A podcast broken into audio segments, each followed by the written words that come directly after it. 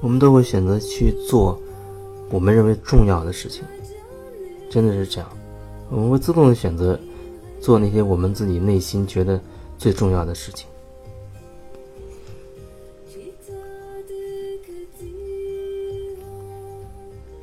一些是外在的，一些是内在的。当然，本质上没有所谓的外，或者所谓的内，没有所谓的什么灵性也好，修行也好，还是生活也好，它原本都是一起的，全部都是一体的。也没有什么所谓的真的啊落地也好，每个人内心都有自己的地，每个人都会落到自己内心的内在的那个地上，你会变踏实。那怎么才叫真的落下来？落你的地，落自己的那个地，每个人他都有自己的感觉，都有自己的所谓那标准。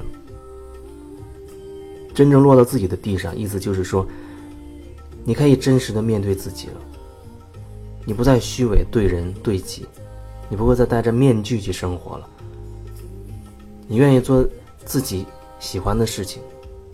有人说我一直找不到我到底喜欢做什么呀，我就想什么都不做。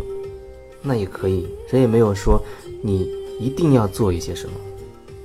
人往往会觉得，好像我必须要做一些什么才能体现出我的存在。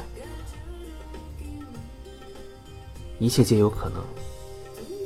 你就天天在家里躺着，你非常享受，那也是一种选择，那也没有任何问题。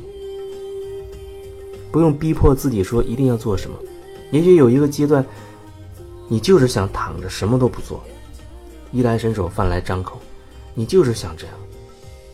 那也许在那个过程当中，慢慢的你会升起一些感觉，一些灵感，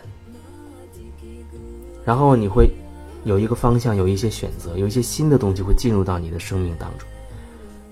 所以不用去排斥说，我不允许自己什么都不做。你要允许，允许自己。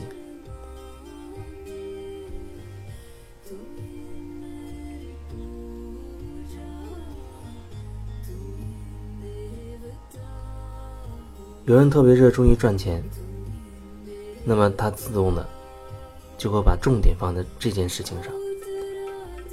虽然有人嘴里也说着：“哎，我生活遇到了一些困惑，我想解决这些问题。”我内在渴望的一些成长，我也渴望找到我自己，做回我自己。可是这个和金钱相比较，高下就分出来了。他还会选择去面对金钱，那么上一些课啊，上一些沙龙啊，或者做个案什么的，这些要浪费钱的事儿，还是等他赚够了钱，赚了满足的钱以后再说吧。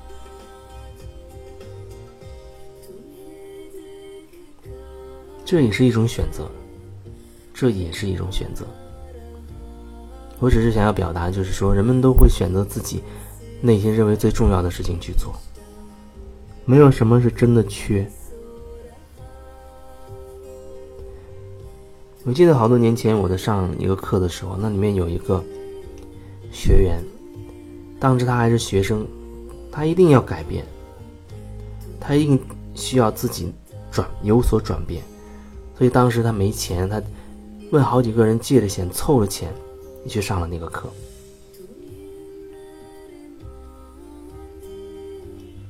那么那个课程结束之后，他确实感受到了巨大的改变。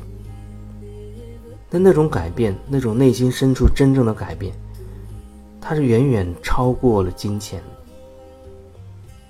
因为有一些模式，有一些习惯，你一辈子不会不会去注意，你一辈子都还是受它影响。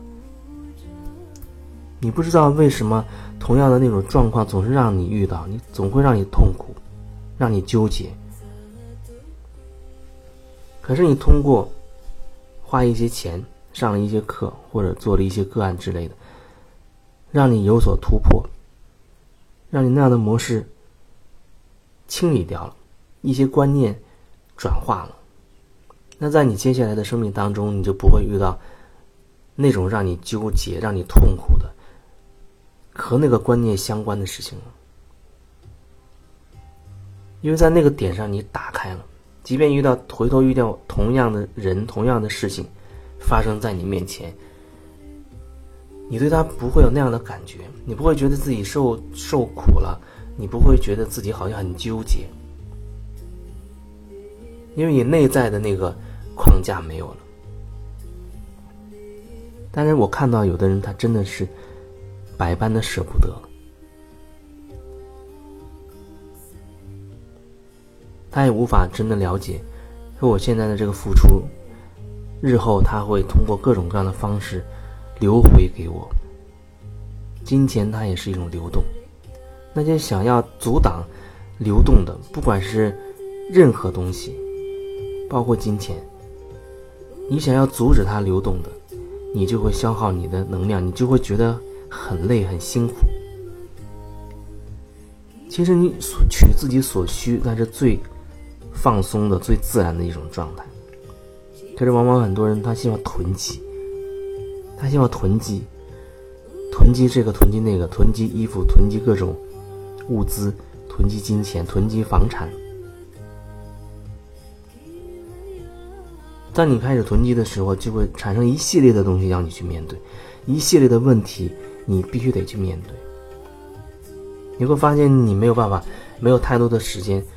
真的和自己在一起了，没有太多的时间去让自己能够真的放松下来，从里到外的完全放松下来。你会发生，你有很多担心，担心这个，担心那个。之前有一阵子分享过断舍离，的意思就是说，它是通过我们减少我们房间的物品来做到。内在的清理，因为内外原本就是一一个整体。你的房间里会有很多，其实你真的不需要的东西，还有一些你可有可无的东西，还有一些是你真正所需、你特别喜欢的东西。这就是一般人房间的这样的大致的状况。那很有可能那些你不需要的东西占大多数。有人说：“那我要囤。”好多这样的衣服，因为这几年要穿，那它真的有这样的必要吗？那明年的新款，其实完全你可以去到明年再去感觉，你是不是要换一种方式？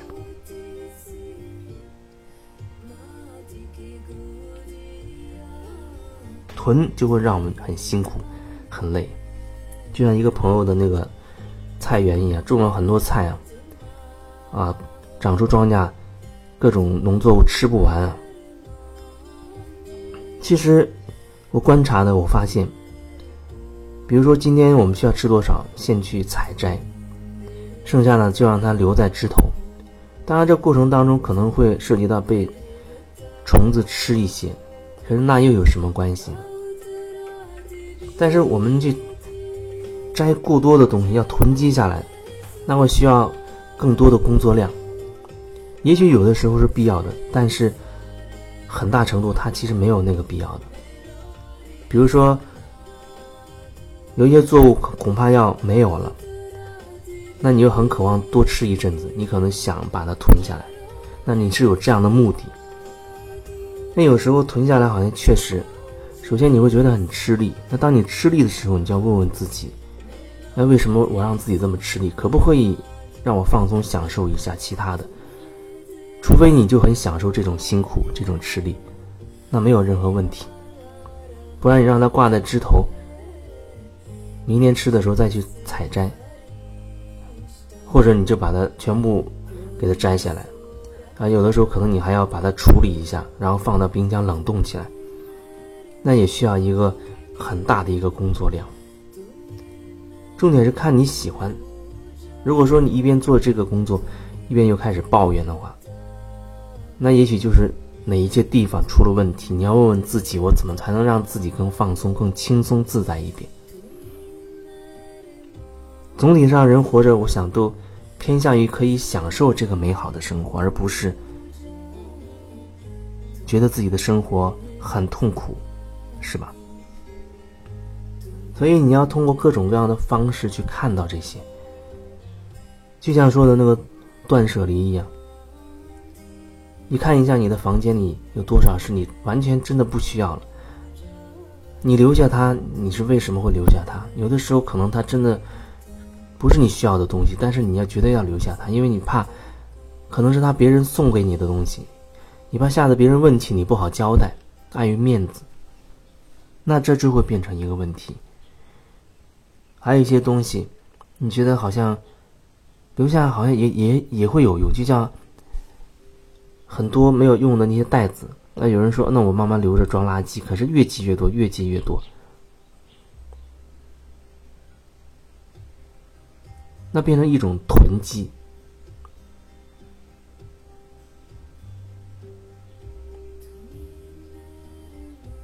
所以你也可以通过把自己房间不必要的东西丢掉、送人等等这种方式清理自己，因为你留下你房间的每一个东西，它都沾染了你的。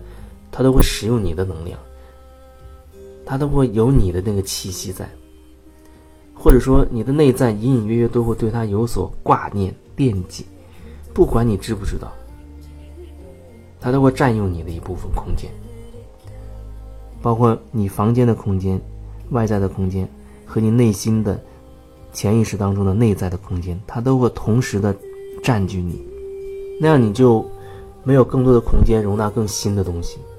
你也不会能够完全百分之百用自己全部的精力去面对一件事情，